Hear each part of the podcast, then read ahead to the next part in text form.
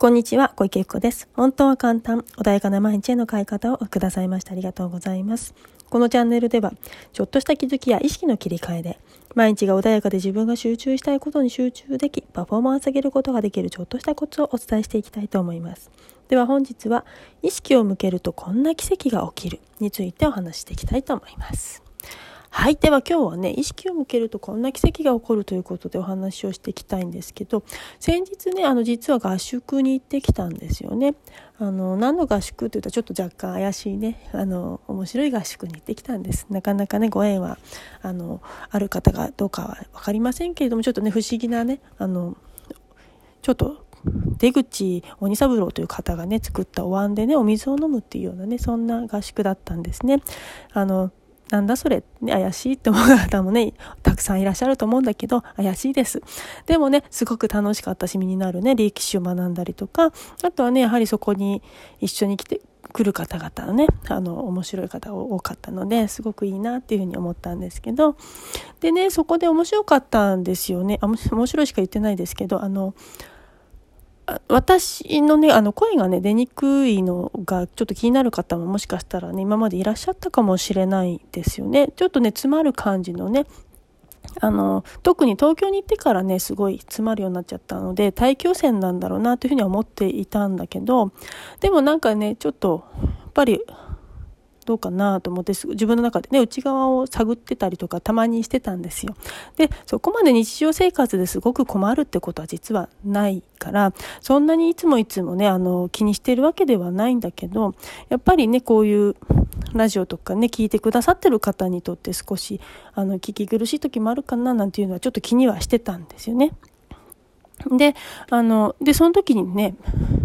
やっぱり意識を向けるといろんな情報って集まってくるんですね。今までは私の中でね、あの、内側でも、えっと、まあ、ビリあの今まで聞いてきてくださった方は分かるかもしれないけどビリーフと思い込みっていうものは幼少の頃に作られたものはすごく根っこが深くてあのそれが後にをを引くんですけどそれでねあの私ももこのね声の感じ喉の詰まり感はそこからまあどこからか来てるんだろうなっていうのは思ってたんですよ。でいろいろ幼少期のこと探ったりとか今じゃあ,、ね、あの喉とかねそういうの出にくいっていうのはやっぱり息苦しいみたいな感覚がある時っていうのはねそういう喉を詰まらせちゃったりっていうことがあるんですね。あの例えば鼻鼻炎やってる方とかもあの一概には言えないけどやはりちょっと頑張りすぎちゃって息苦しいなっていう生き方をしているあのリアルにそうっていうか自分の心がねあの苦しいよって頑張ってて何もなんか助けがなくて苦しいよっていうそういう方とかはねちょっと実はその心の叫びを体で表現したりってすることを体ってねそういう風にシグナルを送ってくるんですね。でなんか苦しいことしてたかなと思っていろいろ探ってたんですよね。でもなんかそんなになんかヒットするものも出てくるわけでもなくってでまあ別にそんなに気にしてなかったんです最近はね。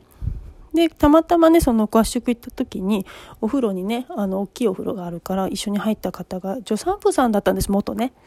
でその方とちょっと話しててね「あごめんなさい私あのちょうどお風呂だから声が聞きにくいっていう話になって、で、年齢的なものかしらってね、あの、お相手気にしてくだ、気にしてたりしたんだけど、いや、そうじゃなくて、私の声が多分出にくいんだと思いますよって、聞きにくいんだと思いますよ、なんて話をしてたんですね。そしたら翌日なんですけど、翌日かなどこかのね、タイミングでね、ふとね、言われたんですよね。夜、夜かもしれないな。夜、ちょっとみんなで懇親会をしてた時かな。ああ、多分ゆきちゃんそのね、声の出にくさは、子供の頃に生まれてくる時に苦しかったんじゃないって言われたんですね。で、はっとしたんです。私ね、あの、もちろん生まれた時のね、あの、記憶っていうものも実はね、あの、ワークをしながら出てきたりとかして、未熟児で生まれてきてるので、すごい、あの、生まれてくる時に私自身がちょっと嫌だったみたいなんですね。記憶によるとね。で、その時に確かに、あの、これは事実として両親に言われたのが、泣かなかったんですよね。で、多分詰まっちゃったんですよね。詰まってて泣けなくって、で、すごいお医者さんにペンペンお尻を叩かれて、やっと泣いたっていうのを聞いてたんです。で、それを思い出した時に、あ、その記憶で今私はこれをやっているんだっていうふうにね、ふっとね、すごいなんか納得したというか、他になんか別にそんな苦しい、まあいろんなね、大変なことはあるかもしれないけど、そんなになぁと思ってたんですよね。で、そしたらね、それが一番言われて、ハッとして、あ、なるほど、と思って、で、その時の記憶、まだちょっとね、整理してないんですけど、その時のね、自分の記憶をね、癒してあげると多分それ消えるんじゃないのって話で、あままあね、それ一応私も、あの、理解はできるし、まあ、やろうと思えばワークもできるので、あ、後でやろうかなというふうに思ってたんだけど、で、そんな風にしてね、意識を向けてると誰かがね、教えてくれるんですよね。まあ、どこのタイミングっていうのはあると思うんです。やはり、それが、あの、アンテナを張る。で、これまでもちょっと話してきた、さっき話している時の流れっていうもので、自分がボールを投げていると、それはいずれどこかで流れてきてキャッチすることができるんだっていうこと。で、今回に関して私そこまで気にしてもいなかったから、まあね、そんなにスピーディーにできたわけじゃないけど、そんな風にして、あ、なるほどっていう風にね、あの、キャッチできるわけなんですよ。だから、いかに自分が意識をね、頭の中に、あの、これが欲しいとか、こうしたいとか願いをね、頭に入れる。そしてそれを投げとく。あの、まあ、投げるってどこでもいいんだけど、イメージの中での投げですからね。もう天に投げてもいいし、その川、紙に投げてもいいし、自分のね、神様お願いしますっていう感じでもいいし、もう何でもいいでしょ。自分、未来の自分お願いしますでもいいので、とにかく意識に入れてあげる。そうすると、どこかのタイミングで、ふとね、それを叶えてくれる現象が起きるんですね。だから、どこで来るかは本当にわからないし、もちろんあの、きちっと設定をすればまた別ですよ。あの、プログラミングして、いついつこうなるっていうものを設定すると意外に早く来ちゃったりということがあるので、期日を決めるってことも時には必要、必要というか、まあ、やると早く来るよ、叶えやすくなるよってこともあります。で、とにかく自分がそこにね、あの、叶える、叶えたっていうね、その状態に入るっていうのがすごく大事なんだけど、で、ただそこに執着し始めるとまたそこにこだわってない来ない来ない来ないってなっちゃうからそれはまた来ないという現象を生み出してしまうからそうするとねあの取りにくくなっちゃうんだけど